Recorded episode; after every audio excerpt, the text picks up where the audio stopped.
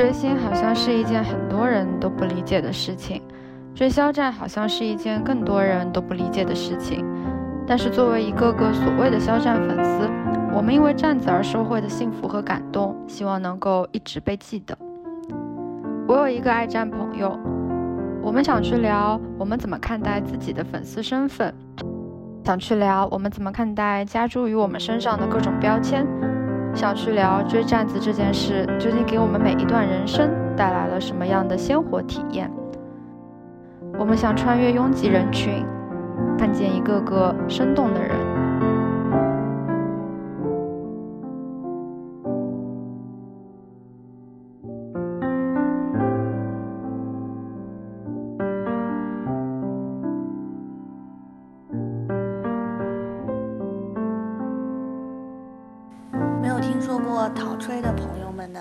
可能不知道我们是一个干什么的账号，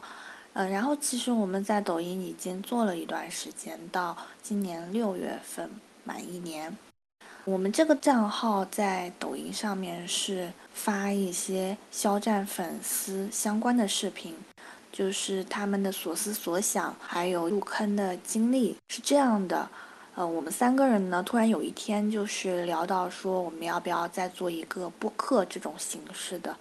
因为有很多内容是原来短视频的形式没有办法呈现的，嗯，但是如果做播客的话呢，我们就可以邀请到更多的爱战朋友来讨论一下这些问题。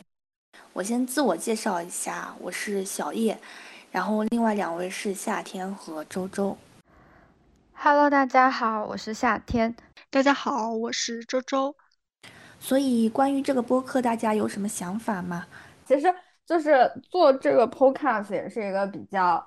就是突如其来的想法嘛，也就是有一天突然聊天的时候，就想说要不要做一个这样 podcast。就是我们一直在做音频类的东西，但是就选择了一个视频的形式，然后就想说能不能够就是回归音频内容本身，然后我们就是把它做成一个音频的节目，然后就一直很想说，那就那要不就试试做 podcast。然后另外一个很重要的点就是，我觉得 Podcast 因为时长的原因，其实也可以探讨的问题相对来说也会更多，可以更相对来说更深入一些。因为我个人是一直觉得说，大家对追星这件事情，或者说甚至是说追战的这件事情，有很多的，就是大众层面上会有很多的刻板印象，而这种刻板印象一般来讲不是一个特别。相对来说，应该是一个比较负面的状态。但我就是包括我自己，包括我们三个，包括我身边的一些爱战朋友，就大家看各自的状态，其实也会觉得说很多的刻板印象都是不对的。所以我其实会很想说，通过一个很长的，相对来说会比较自我，就是可以很完整的自我表述的这样一个项目去。相对来说，看能不能够去消除一些这样的刻板印象，让可能就是让追星这件事情能不能够变得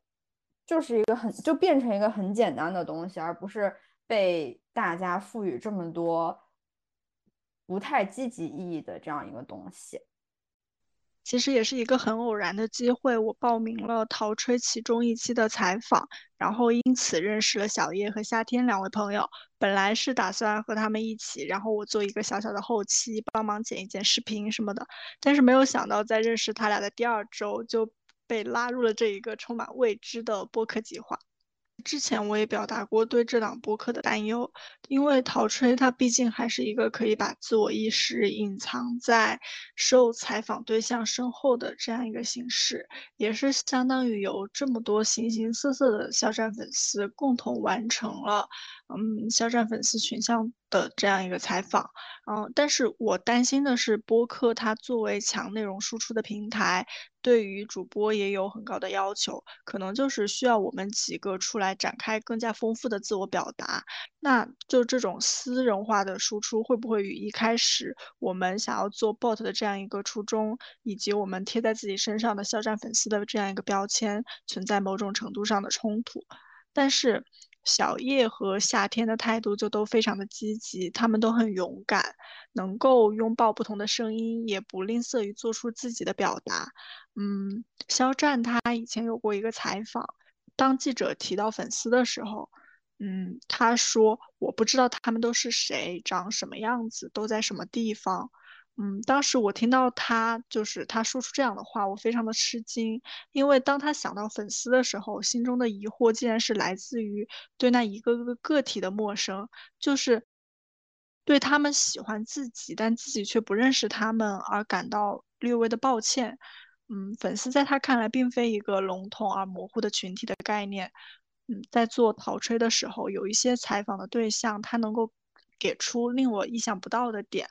但受限于短视频的时长，就没有办法很好的呈现。我们也很难通过一个五到十分钟的视频剪辑，让观众认识到，哦，原来在我面前说话的这一个追星族，这个饭圈女，她是其实是这样一个很普通又很生动的人。然后就内心也会有过闪念，就是说，肖战他会不会也想知道他们都是怎样的人？那好，就这里有这样一个途径。我们出来说，我们是这样的，也蛮好的。一开始做抖音上的企划的时候，我是想到追星这件事情。虽然说大家都是在追星，但是，嗯，其实每个人做的事情都是不太一样的。呃，我想通过就是这么一个契机，有没有可能让大家互相了解一下彼此？就是在虾圈内部互相了解一下，还有这样的和那样的人，然后有一些和自己的观点可能一样，但是也有一些人和自己观点是不一样的。嗯，因为很多时候我们在一些舆论平台上面的交流，可能是非常短暂、片面的，没有很好的机会，就是在说明一个非常清楚的背景下面再去展开这个话题的探讨。之前的企划喜欢的一零零五个理由，其实就是会讲到说一些非常具体的个人经历，有些东西可能说你会记一辈子，但是有一些很细节的东西，可能是过几天就会遗忘。所以当你回过头，呃，在十十年或者二十年这样一个时间长度再来看的话，可能会有。非常不一样的感受，所以其实之前的企划是有一个功能是时间胶囊的，嗯，就是可以保存你的音频一段时间再放出来。如果需要的话，之后来的爱站可以试一试。我们在准备这个播客的时候，其实是有想过要不要，就是不局限于爱站，然后做一个比较宽泛的、普适性的讨论追星的这么一个播客。因为喜欢肖战是一个已知条件嘛，那么我们在讲一些事情经过，然后在表述自己观点的时候，可能就会有一些个人的倾向，嗯，可能在某些人眼里就达不到所谓客观的标准，尤其是我们三个都是爱战嘛，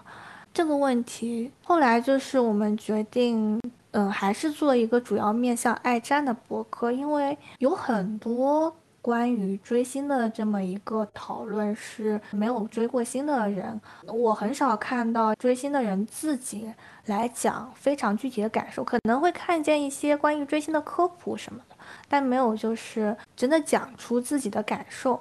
而且有一点就是在没有这样经历的人说这些话题的时候，他们可能讲到一些看起来很理性，然后毫不偏颇的观点。但是就是会伤害到追星的群体，这个我比任何人都能体会这一点。嗯，因为怎么讲，我觉得其实每个人都是有很柔软的一部分的，但是也很难说去怪谁。你不能怪那个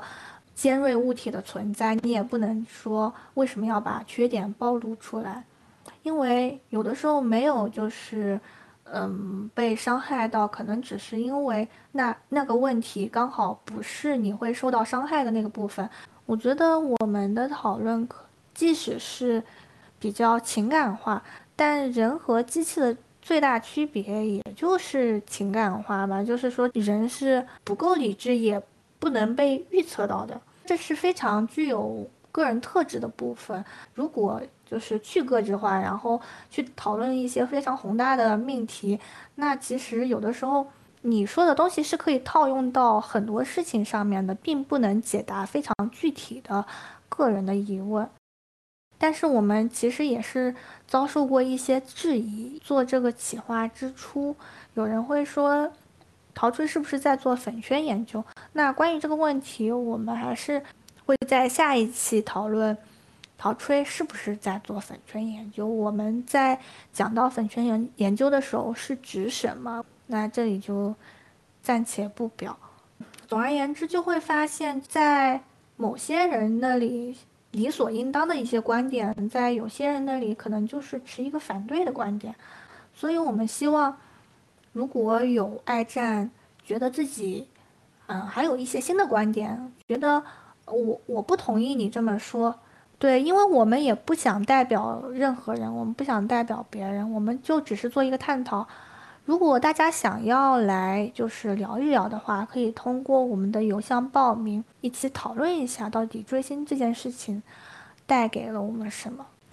然后可能因为我们聊的话题里面有一些嗯追星的名词，也没有阐述它的意思，可能会有一些。偶尔点进来，然后不知道这个是在说什么的朋友，嗯，请大家多多包涵。就我我刚刚还挺想就是讲讲一点的，就是我刚刚有在听小叶，就是你讲这段嘛，就我觉得这个点还是蛮重要的，就是好像也是一个比较好的机会，大家可以正儿八经的说，就是线上坐下来，然后就是直接的去。聊大家自己的想法，因为就是包括我们在微博上也好，或者在一些其他的平台上，就感觉大家好像也是会很容易会吵架。然后其实我觉得吵架很多时候还是因为就可能文字，包括时间就表达可能还是不会很清楚。所以我觉得就是及时性的，大家可以坐下来聊一聊。其实我觉得是会减少掉很多摩擦的。就即使是大家可能会有观点。不一样的东，呃，不一样的地方，但是就是坐下来，然后大家真的有一个机会，或者说有一个场合去了解一下对方到底真正在想什么，我觉得这个还是一个比较好的一个沟通的方式。对，就是总而言之，我觉得我们做这个项目还是蛮有意义的。嗯，就是这样。嗯。嗯，然后就是，其实我我们一直很想聊的一个话题，就是说为什么追星这件事情很容易被 judge 嘛？就是整体上来讲，好像，嗯，别人一听说你追星，就会对你有一些很，就是立马会给你打上一些一些标签，比如说，就是可能觉得你幼稚啊，或者觉得你。不够成熟啊，或者觉得浪费时间呀，好像就是我身边会接触到有一些人会这么看待这件事情。不知道你身边有没有这种人？不只是追星这件事情吧，就生活中有很多人喜欢用自己的价值体系去评判别人。嗯，但是追星这件事情这么容易受到评判，我倾向于认为说不是明星怎么样，而是。追星这个群体在很多人心目中，嗯，都有一点偏见吧。追星的人可能觉得它只是一项娱乐或者爱好什么的，但是，呃，如果其他的娱乐，比如说钓鱼，追星在大家脑海里马上反映出可能就是呃青少年这么一个群体，尤其是青春期的女性。但是钓鱼的话，那我们就想到是中老年男性嘛。青少年可能有人就觉得是有一定的责任和义务去教育引导他们的，甚至说有一点担心他们走岔路。但是中老年男性，对吧？没有人会去管他们或者怎么样，就是主要还是一个追星群体的原因吧。就夏天之前讲了说，呃，有很多关于追星的刻板印象。我觉得关于追星人群是什么样的？这一方面的刻板印象应该是，呃，一个高频出现的部分吧。像二孩妈之类的名词也是最近几年才兴起的。就大部分包括自己也在追星的朋友，就可能对追星群体的印象还停留在说，可能是一些未成年，是一些还在上学的朋友们。但如果你深入去了解一下，会发现，嗯，现实其实跟这个是有差距的。而且我觉得年龄不是决定一个人。嗯，是不是能够保持理智的一个标准？就年龄的长幼，可能跟这个人做事情的成熟程度是没有那种非常正相关的关系的。我我自己会有的时候面面临到的一个比较尴尬的场合，就是当别人听说我在。就是即将走进三十岁大坎的这样一个状态下，还在追星的时候，就会有一些人觉得说你是不是不务正业，然后为什么还在这个年纪在做一些这种就是看上去不知所云的事情？然后我个人的经验就是说，就如果你其实就其实我会觉得说追星是你三次元生活之外的一个。补充，或者说它是你日常生活之外的一个，不能说调剂，只能说它是你日常是日常生活之外的另一份对生活存有一些美好念想的补充。所以，我我个人的很很强烈的一个感受是说，如果你自己的三次元能够获得一些社会层面上，或者说旁人价值观里面。能够被认可的东西，就比如说社会价值层面上，你的经济条件也好，或者说你的工作，然后各个方面吧，如果你做的很好的话，或者说你能够获得一些世俗意义上的肯定的话，其实他对你追星还是蛮有，不能说帮助，但是他会给你一种很安定的感觉，就好像你。你做到了一些很厉害的东西之后，别人不太会因为一些你跟所谓的世俗意义、世俗意义上不太吻合的价值观而来 judge 你。这个是可能我自己蛮大的一个体验。所以其实我会觉得说，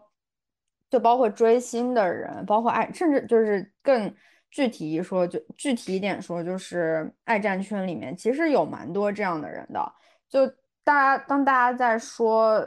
粉丝或者说肖战粉丝，要么低龄，要么就是什么法说二孩妈的时候，我觉得是一个，就是当然我也不知道到底是从哪里得到的这个结论了。但是我个人的经验是说，其实，在年纪很小的和年纪很大的人当中间，还是有很多的，就是跟我们差不多是处在人生二十多岁。三十岁的这样一个，就是正值大好年华，或者我我觉得还算是大好年华的这样一个时期的这样一群人，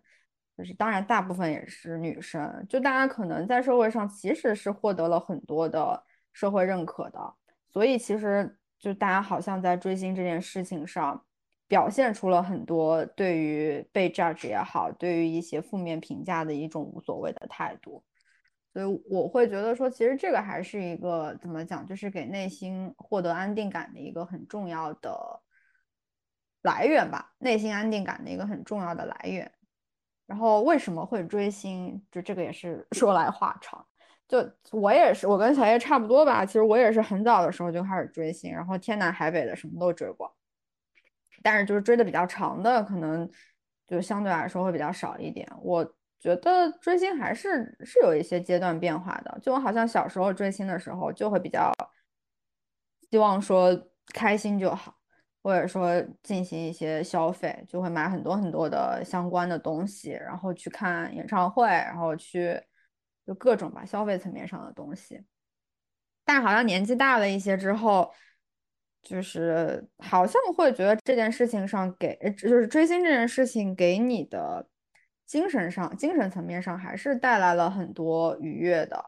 就它可能不光光是一个让你开心的一件事情。就我个人的例子是，包括我其实也跟跟跟你跟周周我们都讲过嘛，就是可能我自己对我来讲，追星这件事情是一个蛮重要的精神寄托的，因为我自己是因为在国外待比较久嘛，然后其实我我对家乡的很多感觉是很，嗯，对家乡的，就是家乡的形象对我来讲，其实就是变得越来越模糊。所以就是追战，追战之后吧，其实很大程度上是因为我觉得他是我心目中一个。就是中国青年，就是他，他是我心目中对于家乡的一个很很具象化的一个想象。就基本上，就当就是往，其实之前也看了很多爱战朋友在讲说。嗯，看到肖战就很像想到了家乡啊，想到故乡什么的。其实我我个人是就是比较赞同，或者说非常赞同这种说法的。就他的确是承载了很大一部分我对于家乡的一种精神上的向往，就是那种虽不能回，但心向往之的那种感觉。就这个，其实我觉得是很精神层面上带给我力量的。就他是在精神层面上带给我很多力量的一个人。我觉得这个可能是追站子和我之前追一些别的爱豆也好，明星也好，一个很不同、很大的不同吧。那我追肖战是所谓的初恋追星，哎，嗯，就其实也蛮笨拙的，一开始不知道怎么样定义对他的喜欢，所以。在对肖战粉丝的所有的称呼里，什么小飞侠啊、侠呀、战士啊之类的，我最喜欢的一个称呼就是爱战，就是，嗯，这个词非常简洁，完美的诠释了我们之间的关系啊，甚至不是喜爱的爱，肖战的战，就一定要是五个英文字母 I Z H A N，爱战，就是我觉得它是一个非常含蓄的读音。就是后来二二七过后，再看到一些爱战叫他哥哥，然后当时就突然就想通了，他就是哥哥呀。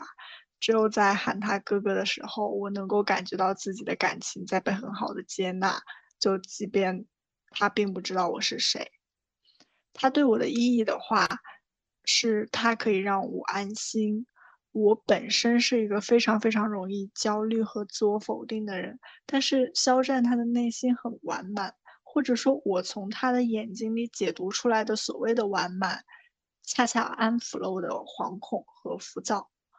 嗯，这些又好像和他从一九年开始直到现在所经历的大起大落没有什么关系。我并不需要他做出什么成绩，或者受到什么天大的委屈来证明或者打碎这种完满，而是他已经长成这个样子了。一个这样的人出现在了我的面前，然后我非常接受他带给我的心安。嗯，我追星的时间其实不算很短，不是说追肖战，就是追一些明星嘛。从高中开始到工作一直都有。我自认为是一个还比较传统的追星女，就是以前的话，别人做什么我都会跟着做，嗯，而且我身边的人也不会因此质疑我，因为他们看得到，就是追星是我一个非常重大的动力吧。我以前也很清楚自己，呃，跟偶像之间的距离啊，还有就是追星会带给我什么收获，我非常清楚这些东西。然后直到一九年。喜欢上肖战之后，就是有一些没有出现过的感受，我也渐渐的开始想一些从来没有思考过的问题。我发现，好像不是所有的事情都那么理所应当。嗯，有一些东西是在做之前那个企划的时候被解答开的一些疑问，但是我觉得我至今还是有很多疑问，可能。不能直接被解答，是要随着时间的沉淀，或者说是，呃，人生阅历的积累，才能被解开。总而言之，追星对我来说是我之前，呃，人生中比较比较大的一个部分。然后肖战的话呢，是在追星当中又是非常重要的这么一个人，也不是说追星吧，我觉得他是我。人生中非常重要的一个人，虽然说我我们之间没有什么交流，但是确实会有这样的人，嗯，即使没有什么交集，但是他真真切切的影响了我的人生，所以我很珍惜现在有这样的机会可以和爱战朋友们讨论自己的想法。因为经历了这么多次追星，我就会自有一点悲观吧，可能说我我不是很清楚这个东西它可以存续多久，但是既然不能决定长度的话，我们好歹可以给它增加一些广度嘛。在我喜欢肖战的时候，我是想给以后的自己留下一些回忆的，也是希望以后的自己在听到这些话的时候。嗯，会想起，就是大概模糊的记得肖战好像是我生命中非常重要的一个人，但是我忘记原因了。那现在做的这件事应该是一个比较好的留存吧。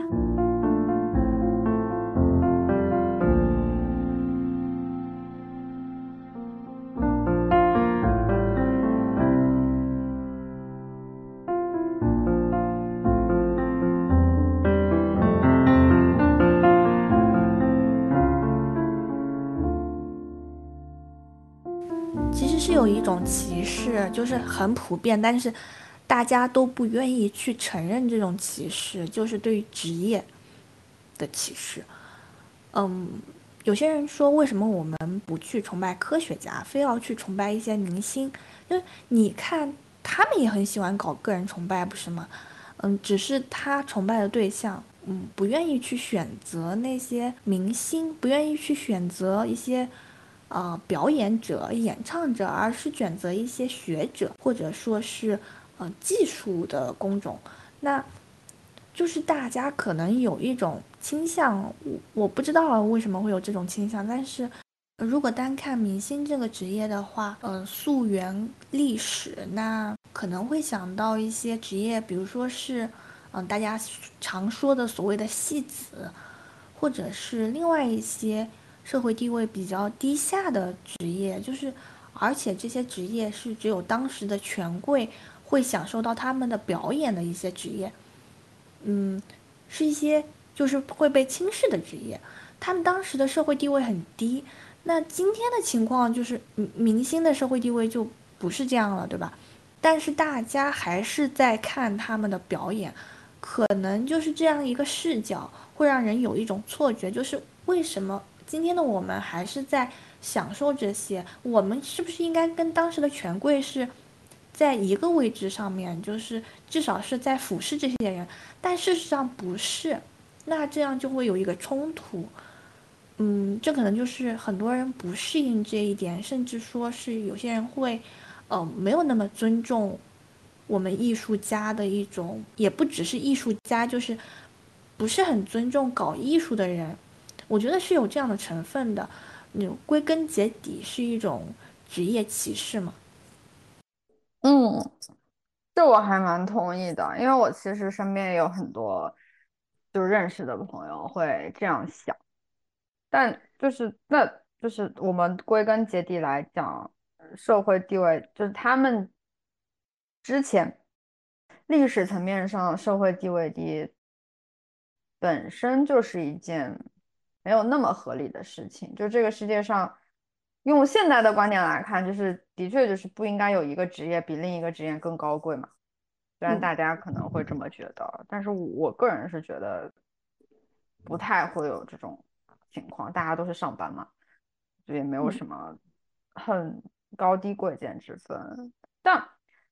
嗯，怎么讲？就我刚刚有想到一个点，就是关于。爱战这件事情，就其实我身边有蛮多人不能理解追星这件事，in general 的，都不是说追肖战这件事情。其实追星这件事情本身是相较于主流社会不那么被接受的一件事情，所以你就是需要成为一个很优秀的人，你才会在这个问题上不太容易被 judge。嗯，就他们不会抓住你这个点来攻击你。或者说，你可以本身忽略掉这个攻击的很重要的一个原因，是你知道自己是一个，或者说你觉得自己是一个很很好的人，或者是你是在其他的社会评价体系里是一个很好的人。嗯啊，你突然觉得这个是的，是的，嗯，你继续。对你，你才可能可以消解掉一部分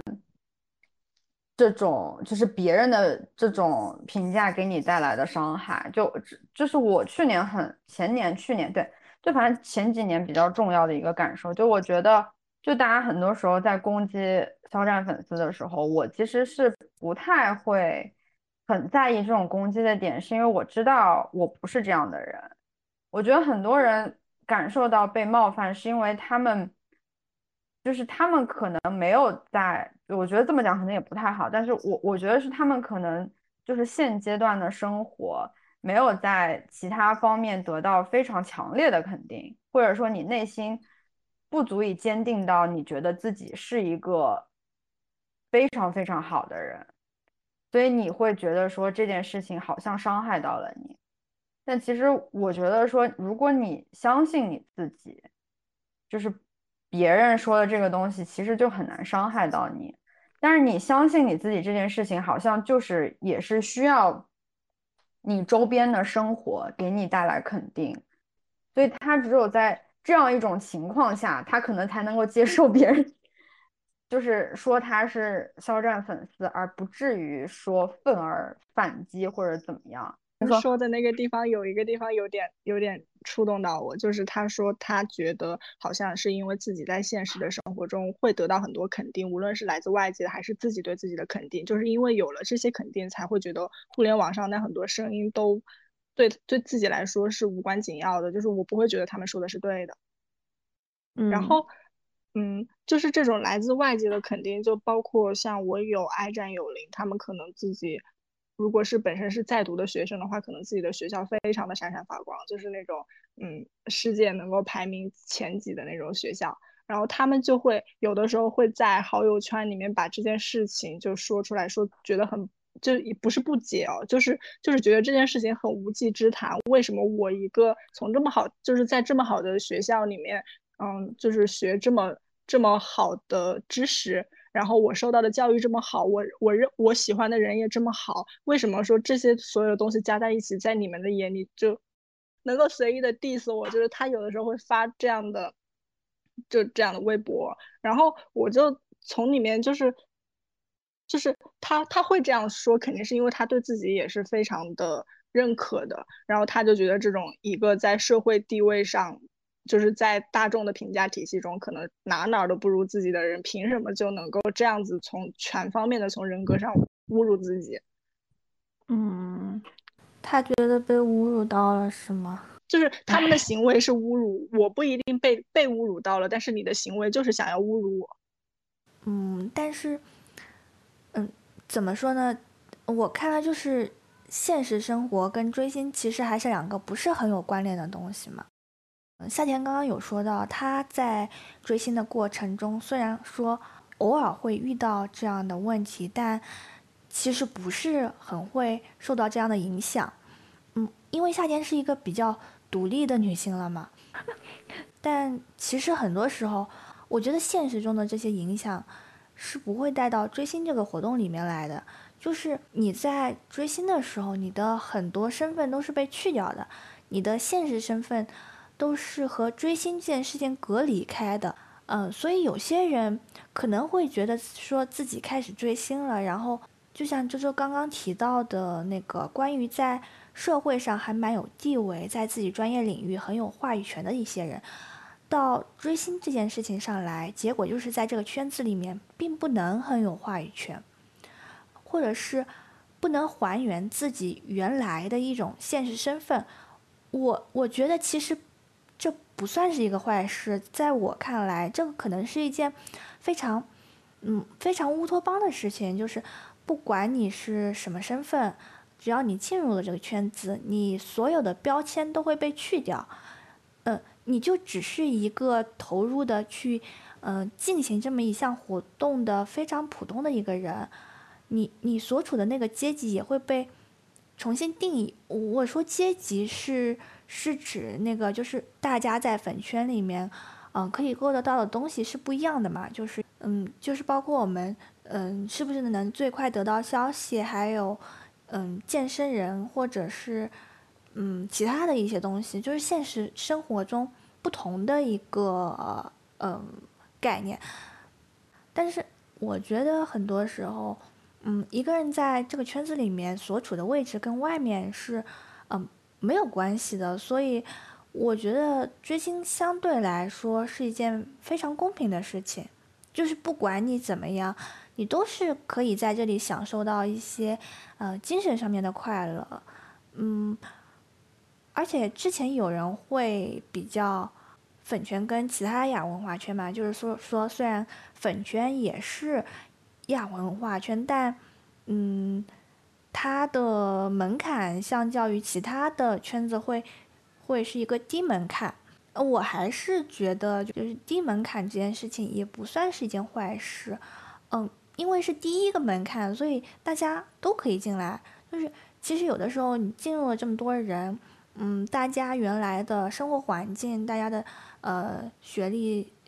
职业、年龄都是不一样的。那呃这么多人一下子融入，肯定是有一点困难。所以粉圈，嗯，就是可能会出现比较多的问题，也是因为这样的原因。因为我之前是有。混过一些还蛮小众的圈子嘛，就是他进入的那个门槛就嗯有一点高。比如说我要看现在这个资源，那嗯这个资源的密码在上一个资源里面，但是上一个资源的密码又在上上一个资源里面，所以如果没有一个已经进入这个圈子的人带领你，就是你很难去找到它的突破点。嗯，这个就是。跟技术或者钱没有关系，这个就纯粹看你的，呃，投入程度。反正就是有非常多的障碍，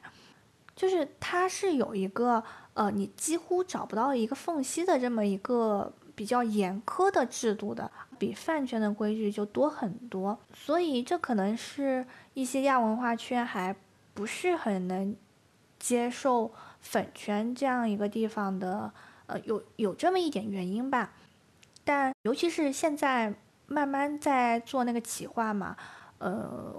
我我会觉得追星这件事情上好像看到了一个不一样的，就是有有一个非常好的东西，我不知道怎么形容啊，就是说我们平时的话，不管是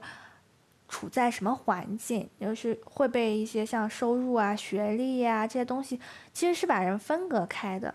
但是到追星这件事情上。大家就都是平等的，就这点好像是，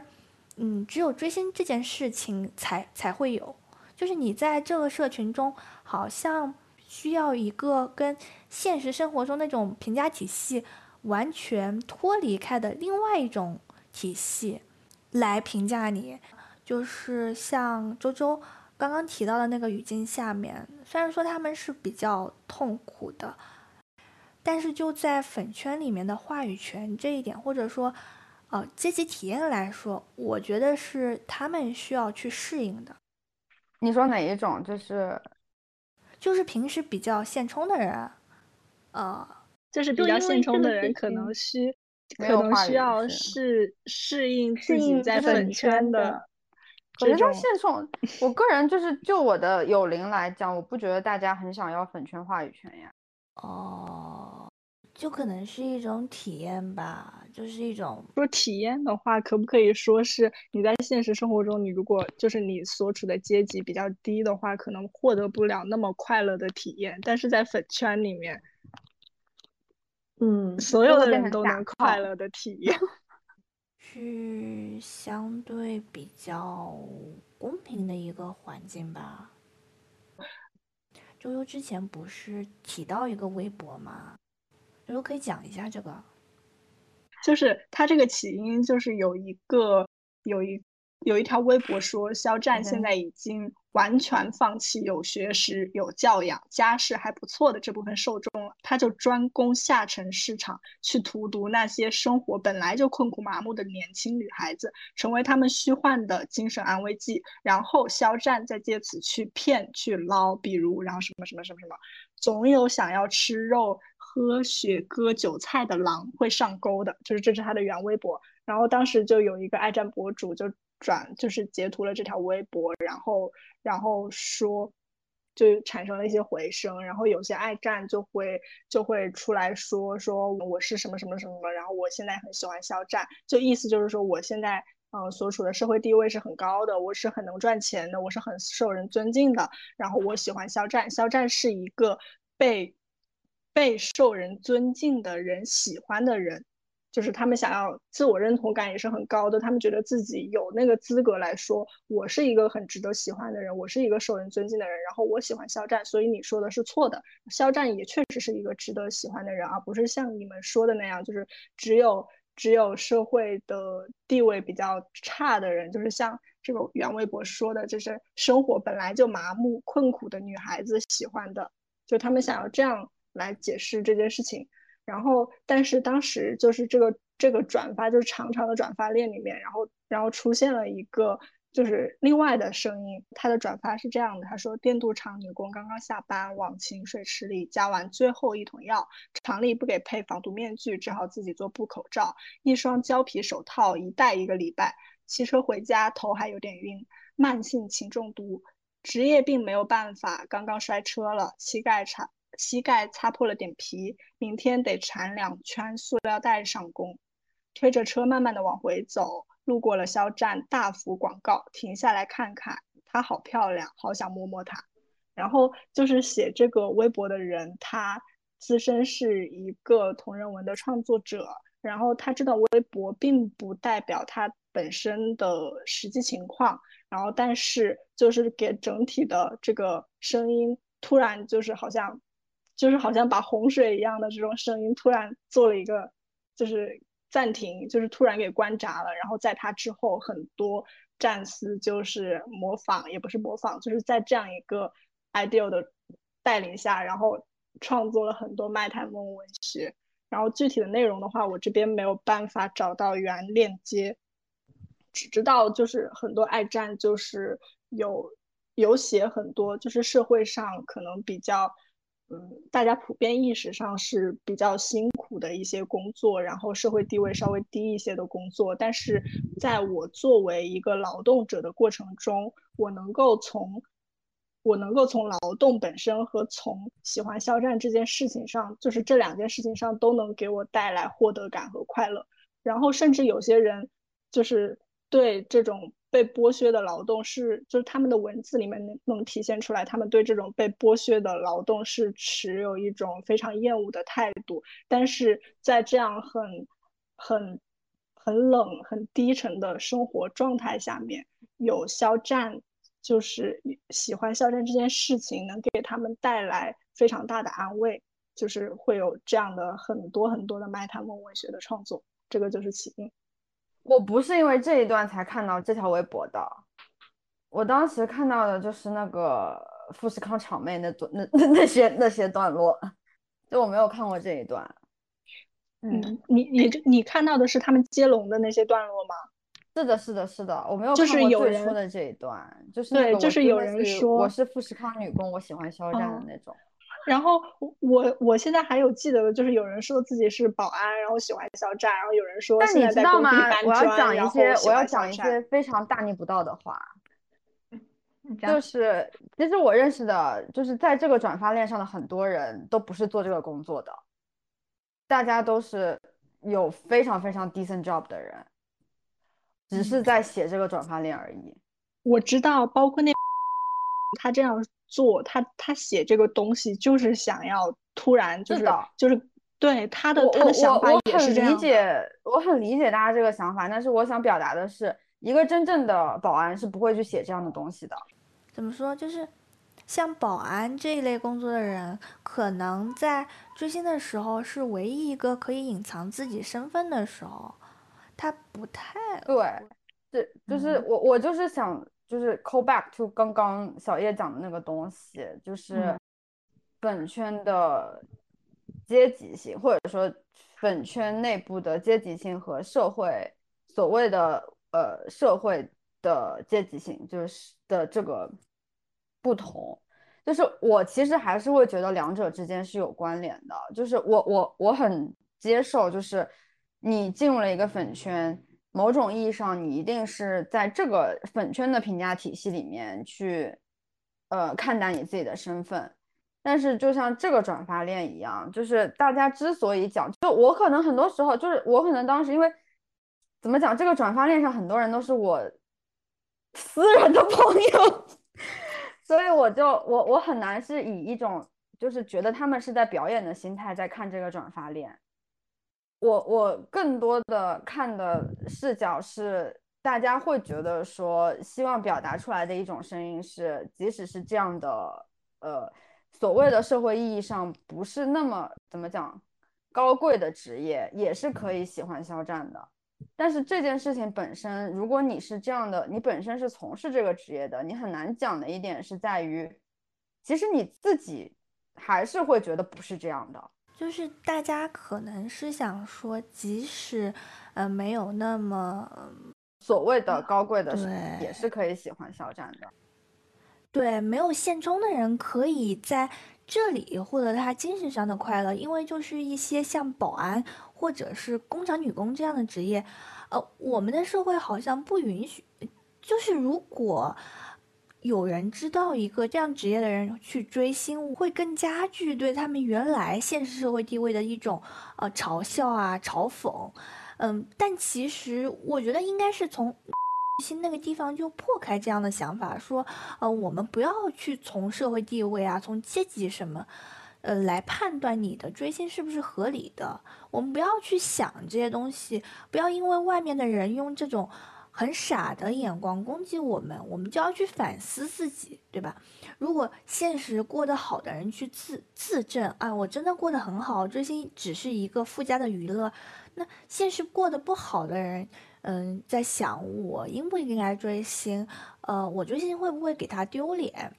那这其实就是一个错误的问题。呃，那我们要跟着回答嘛？这个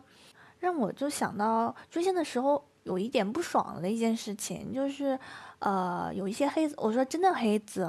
嗯，会起一些难听的绰号嘛。那最好的方法不是去怼他说，啊，你正主也怎么怎么了，或者是骂一些更难听的话，而是他们本来做了一件错的事情，我们不需要去过度的回应，我们就，呃，只需要享受我们，呃，这份快乐。呃，快乐嘛，我们就是不太需要去搭理他们，就不需要那种过度的自证，没有这种必要，因为这个问题没有意义。嗯，就是应该把这个问题整个都删掉。嗯，但是就是没有意，你觉得它没有意义的，我们不就也没有回应吗？就是回应的人，就是因为他们觉得有意义嘛。因为我不懂，我也不是很理解，但是就是可能。就是有一部分人会很在意，我觉得可能每个人在意的点不一样，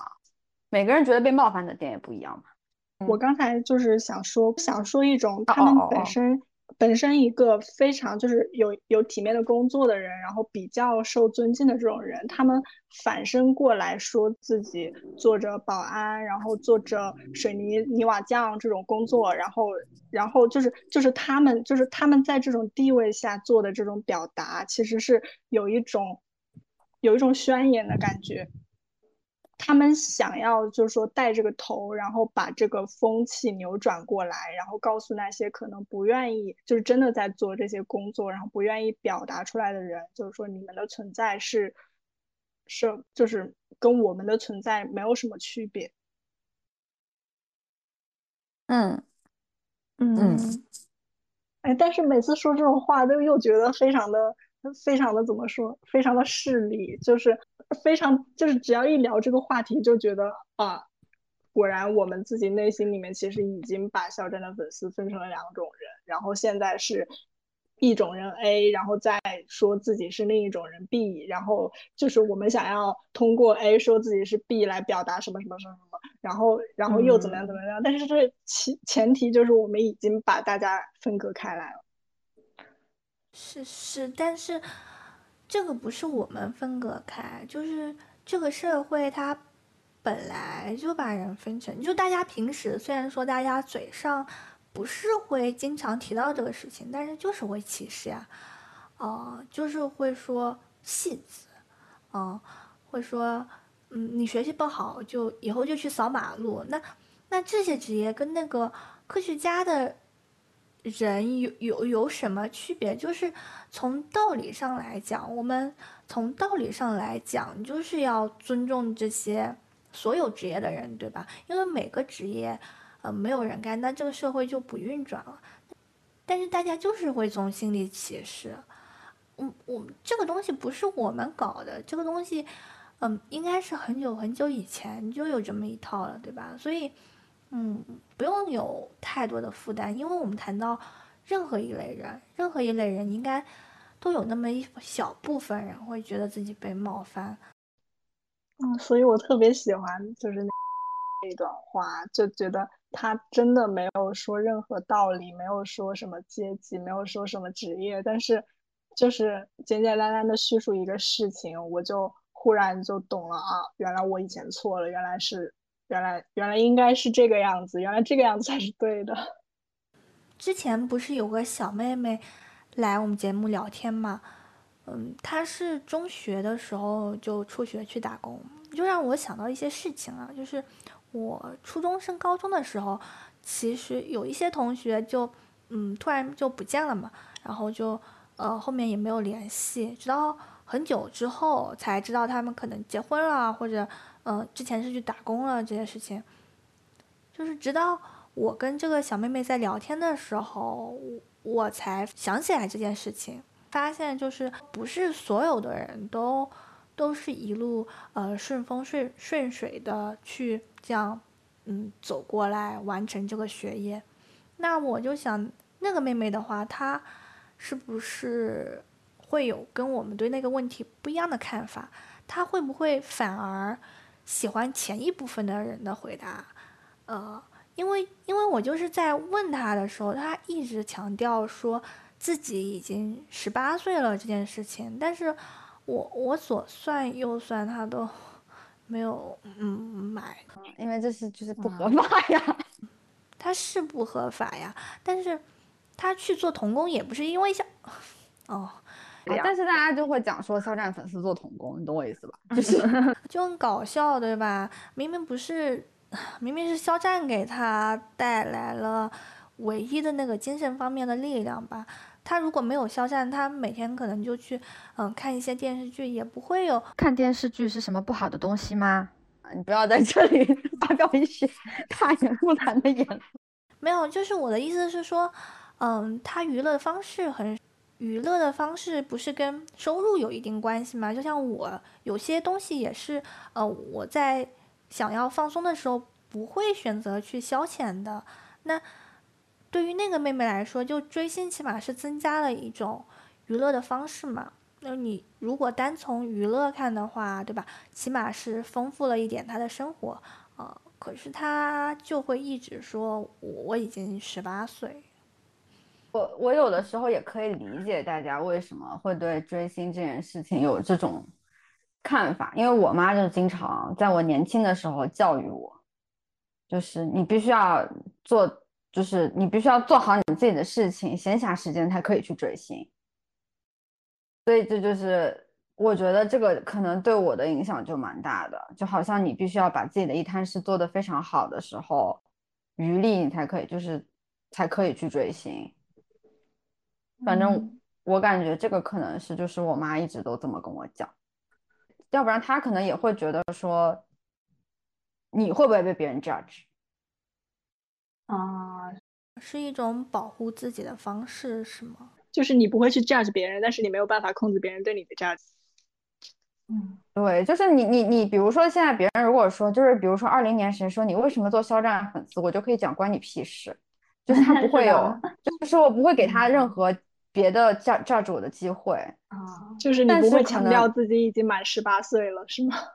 就是我不用强调说我做的很好，就别人不会讲说你连这个这个这个都没有做完，都没有办法养活你自己，你为什么还要去追星？就是我我不太，就我我我不需要面对这种问题，因为我我之前就面对过这种问题。我在以前追星的时候，就是会有人问我说，你连自己都搞不定的时候，你为什么还要去追星？就就之前我就是很赤裸裸的被问过这种问题，然后就开始奋发图强，好像很难不遇到一些很社达的人，生活中的人就好像这样的人还蛮多的。就我爸就会问我说：“那你连自己你学都你书都没读好，你哪有时间追星？”我爸就会这样。对我可能就是需要证明哦，我可以在做好这件事的同时再去追星，就他们就不太会，就没有什么可以指指摘的地方。嗯。嗯，对，就是之前我们的视频里也有一个小姐姐在说，呃，她不理解为什么这里非常强调追星的合理化，就是一定要把这个事情加上一些。呃，正面的意义才行。就是追星一定要让你有什么一起成长啊，一起呃进步的力量啊，或者一起变好。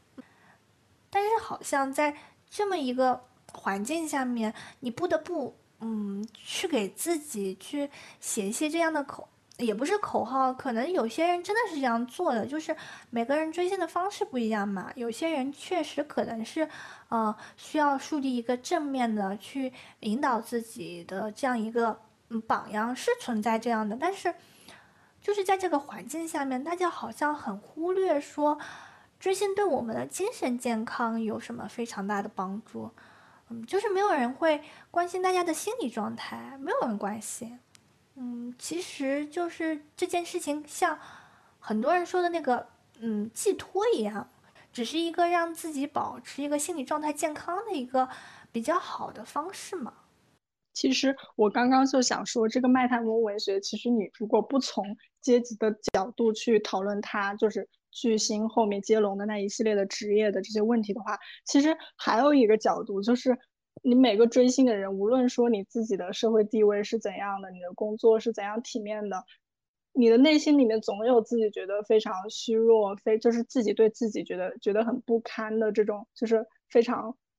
非常孤独的这种时候。然后在这种时候下，我们可能我有的时候觉得 你写的这个电镀厂的女工，她好像就是就是某个某个状态下的我自己，就是我在。就是我在看到他的这个文学的时候，我有的时候就会想一下，如果说让我来写麦太蒙文学，我会怎么写？然后我当时脑子里面出现的画面就是，我是一个在天桥下面贴膜的人，然后，然后冬天很冷很冷的时候，我就看到前面的那种大型的商超，嗯，灯火通明，然后有很多很漂亮的男男女女走来走去，但是我在这边，我只能缩着脖子在这边等人过来找我贴膜，然后这个时候有一个。有一个女生，或许是个女生，就走过来让我给她贴膜，然后十块钱一张。我把她的手机，就是我我给她贴膜的时候不小心摁亮了她的手机，然后屏幕上就是肖战的脸出现。然后我当时就就觉得啊，这个人好好看，然后继续贴膜。我就我就会想到这样一种场景，就是我觉得有的时候这很像是我内心的一种一种具象化，就是当我在觉得自己很虚弱的时候，我是需要这样一个人。在我的面前，我也需要这样一个场景，告诉我，其实我在这种嗯比较朝不保夕的、比较困苦的状态下，我也可以去看一个很美的人，我也可以觉得这个世界上还有很美的东西在等着我。嗯嗯，是的，对，这个是很重要的一部分呀。我觉得，对每个人来说，就是有一个让你觉得，嗯，看到他就。很放松、很快乐的这么一个人，还蛮难得的吧？但是就是会被忽略这个部分，就是会被一些没有追过星的人，甚至说是去轻视这样的一个东西。就我还蛮唏嘘的，就是大家都不关心那个心理健康了吗？就是我每次跟我妈聊这个话题，她都会跟我讲这句话。她说心理健康都是一件很奢侈的事情，大部分的人。或者说，大部分的中国人是没有没有条件来谈这件事情的，这就是我妈经常跟我讲的原话。它当然是一件非常重要的事情，但它的确是在吃饱喝足之后才会开始思考的一件事情。就我们所有的人都是处于一个温饱的阶段，是吗？那真的活得好卑微呀！人就是活得很卑微呀。那你有没有想过肖战现在是在哪个阶段？不知道。肖战，肖战应该挺高了吧？那他一定会有安全感吧？我觉得肖战都是自我价值实现。安全感是一件很难的事，我觉得。但肖战就不知道了，反正就是对我而言，真的不知道。对他可能比较简单。我以前觉得他的安全感特别足，就是从他以前就是他燃烧时期，我觉得其他的队友好像都是普通人，就他一个人是唯一一个在里面看起来安全感十足的一个很稳定的人。就是普通人的眼睛里面会有担忧，但是他的眼睛里面好像没有那种东西，就没有焦虑，没有担忧，也没有对其他周围的人的事物的埋怨，都没有。那他起点就很高了诶，就是可能我们所有人一辈子都达不到的那个什么满足安全需要的那个阶段，他已经在出道前就那。包括我们在内，这也活得太卑微了吧？我觉得就是我们今天能够在这里说这件事情，是因为我们都已经满足了基本生活需求，就是所以才会追求一些很很形而上、很精神层面的东西。嗯，我觉得人是很难在就是吃不饱、喝不足的时候，还在意说我有没有很良好的精神状态。至少对我来讲是这样。嗯，是要有一定的经济成本的哈。那大家努力挣钱吧。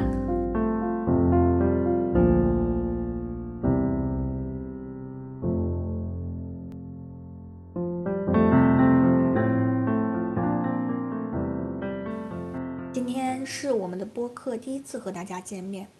我们之前有说到关于做这个播客的初衷，以及在现实生活中追星可能遭遇到的一些价值评判。的确，在生活中充斥着各种各样的歧视。努力工作和学习，无疑是可以增强我们的底气，用以抵御这些质疑。但是，如果你感到无力也没有关系，因为追星就是一个避风的港湾，你可以在这里得到放松，得到疗愈。今天所有的讨论也只代表我们三个人的观点。想要参与讨论的爱战，可以通过我们的邮箱报名。谢谢大家，再见。